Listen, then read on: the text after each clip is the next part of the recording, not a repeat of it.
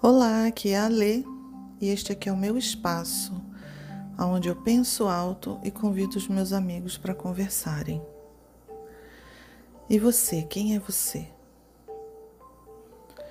Você sabe quem é você? Você, se eu te perguntar quem é você, você sabe me responder? Você sabe o que, que você está fazendo aqui nesse mundo, nesse planeta? Você sabe o que, que você veio fazer aqui? Você está acordado ou você está dormindo? Você é um desperto, uma pessoa que está despertando? Ou você é um comatoso existencial? Tudo isso nós vamos conversar hoje.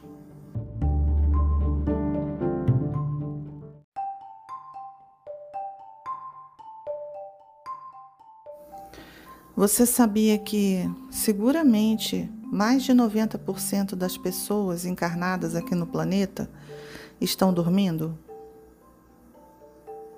São consideradas comatosas existenciais. As pessoas estão dormindo. Aquela pessoa que dorme, acorda, vai para o trabalho, faz as atividades do trabalho automaticamente, leva as crianças na escola, volta, vai no mercado, faz comida, arruma a casa, dorme, assiste televisão, final de semana vai numa festinha, vai num churrasco, vai no clube, vai no shopping, dorme, acorda, paga a conta, vai para o trabalho, volta, paga a conta pega o ônibus, vai trabalhar, vai fazer compra de mercado, vai fazer comida, cuida da casa, cuida dos filhos, cuida da criança e volta e assiste televisão e preste atenção nas notícias, dorme, acorda. Essa pessoa está dormindo, essa pessoa, essa pessoa é comatosa, existencial. Ela, ela não vive, ela só existe ela existe para fornecer energia para alguém. Alguém está usufruindo da energia que essa pessoa produz. Essa pessoa ela faz parte de uma massa, de uma massa de manobra, ela está numa manada. Você é assim? Tomara que não. Mas se for também, não tem problema. Tem como sair dessa.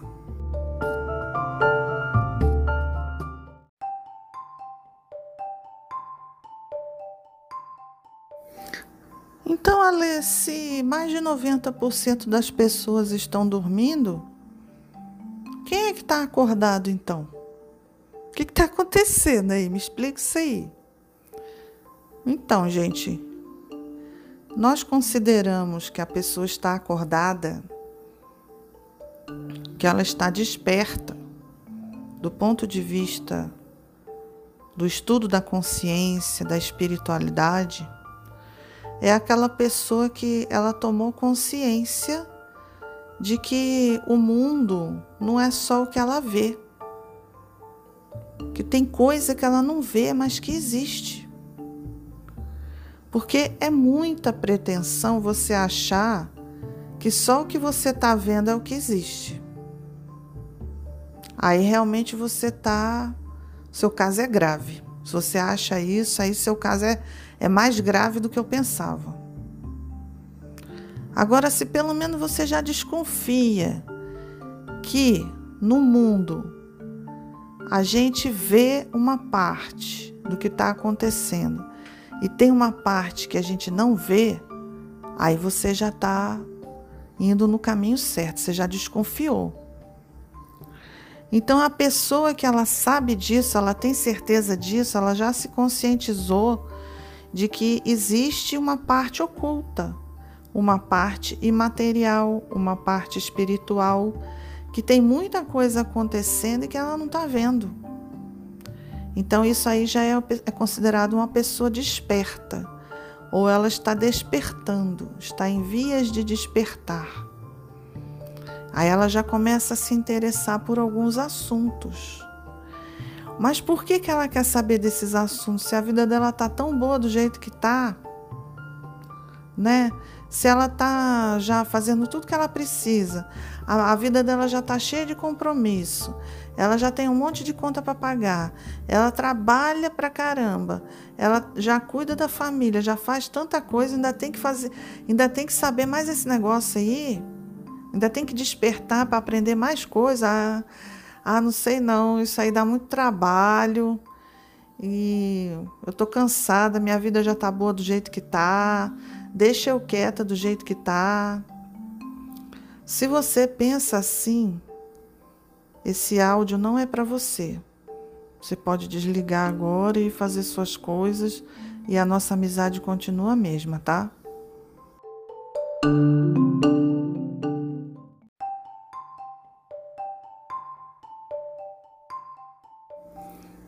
Ai, Ale, quando você começa a falar desse negócio de espiritualidade, ai, negócio de espírito, eu morro de medo desse negócio de espírito.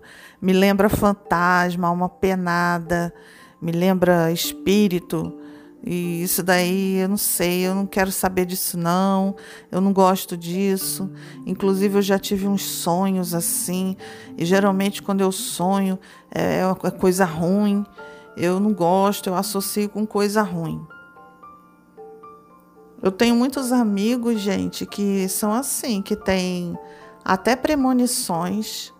Eu tenho amigos que têm parapsiquismo bem desenvolvido, ou seja, capacidades de percepção dos sentidos, além dos nossos sentidos normais do corpo físico. Então, tem pessoas que têm esses sentidos desenvolvidos e elas conseguem, às vezes, prever um futuro, saber uma coisa que vai acontecer. Elas conseguem, às vezes, se comunicar com o plano espiritual, sentir uma presença, sentir uma energia, se aquela energia é boa, se aquela energia não é boa. Eu, tenho, eu conheço pessoas que sentem isso tudo, mas tem pavor, tem medo. Tem medo porque acha que se começar a estudar sobre esse assunto, elas vão se envolver com alguma coisa maligna, com alguma coisa demoníaca, alguma coisa assim. E aí elas preferem ficar na ignorância por causa do medo. O medo, o medo bloqueia, o medo trava. Mas isso é ignorância, gente, porque o medo, o medo, nada mais é do que a fé no mal. O medo é isso. O medo é uma, não é cautela. Ah, eu sou, eu tenho medo. Eu, eu, prefiro não mexer com essas coisas. Não, não é cautela. Você ser cauteloso, não se arriscar é uma coisa, você ter um cuidado, a sua autopreservação. Isso é uma cautela. Agora, o medo, aquela coisa paralisante que faz você ficar parado e não querer nem saber, isso daí é a fé no mal. Você tem certeza absoluta que uma coisa ruim vai acontecer. Você já tem certeza, você já tem essa ideia na sua cabeça. Então aí você fica bloqueado e não quer saber de mais nada.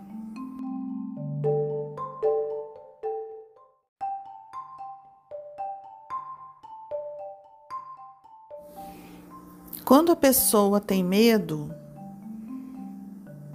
tem dois aspectos que a gente tem que pensar.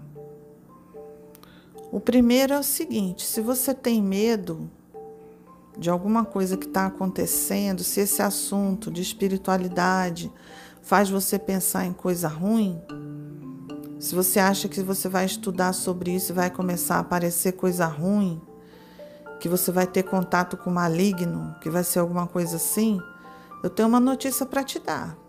Não é uma notícia muito boa, não. Quando você tem medo de alguma coisa, é porque aquilo já está acontecendo.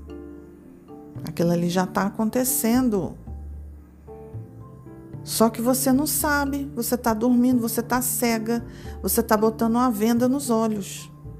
Essa percepção que você tem, o seu parapsiquismo, aquele sonho premonitório, aquelas coisas, aquela intuição de que vai acontecer uma coisa ruim, esse medo da espiritualidade que você tem, isso aí é o seu bicho avisando você, ó, Presta atenção nisso aqui, presta atenção.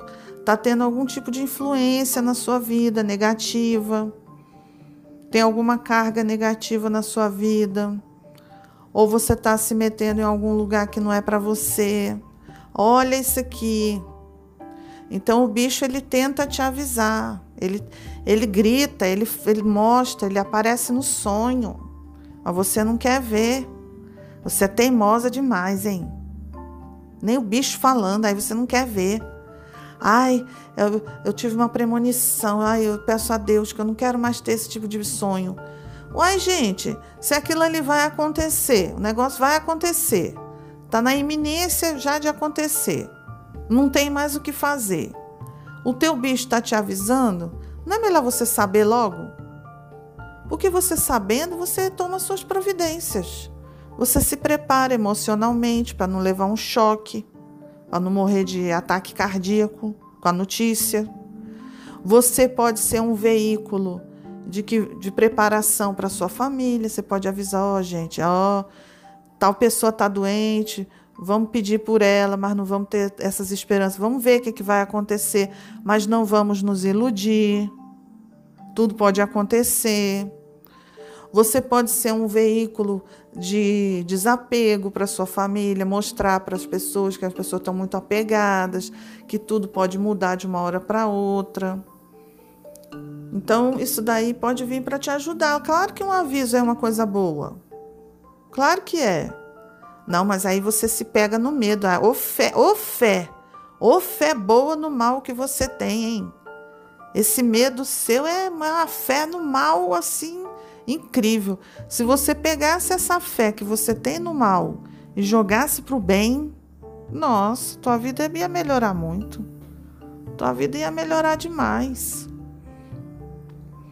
Então, se você parar com esse medo, essa bobeira, porque você não controla as coisas externas, ainda mais o plano espiritual. Você acha que controla o plano espiritual?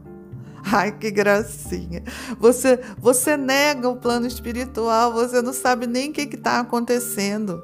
Quer dizer que você ficar debaixo da coberta, pronto, aí você está controlando. Nenhum espírito vai chegar perto de você mais porque você está escondida debaixo do lençol. Ai, que graça, gente. Parece coisa de criança, né?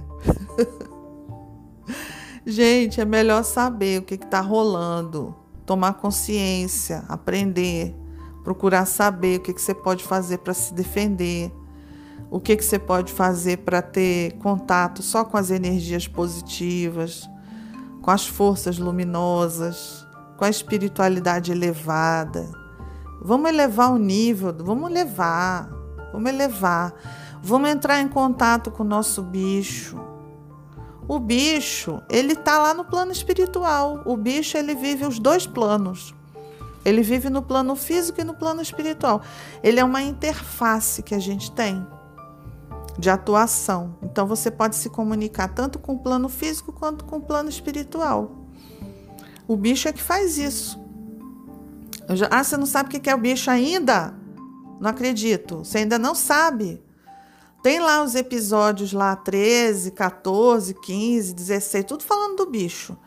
Porque eu adoro falar do bicho, né, gente? Eu nem vou começar aqui de novo, porque senão aí muda de assunto, aí eu só falo nisso. Porque o bicho para mim é ah, é meu queridinho esse bicho. O meu bichinho é a coisa mais amada que eu tenho dentro de mim. Então, eu não vou nem voltar a falar nesse assunto.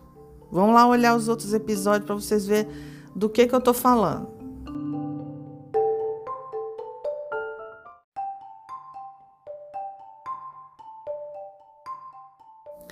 Ai, Ale, mas você estava falando que eu precisava despertar, porque eu precisava saber quem eu sou, de onde eu vim e o que, que eu estou fazendo aqui nesse planeta. É, realmente, a minha, a minha intenção era chegar nesse ponto. Minha intenção é chegar nesse ponto. Mas é muito assunto para falar e se eu demorar demais, ninguém aguenta me ouvir. Então faz isso. Pensa no que eu te falei agora sobre o medo. Pensa que o medo é a fé no mal. Faz um pouco de reflexão sobre isso. Vai lá lembrar quem é o bicho e a gente continua a conversa no próximo episódio, tá bom? Beijo grande.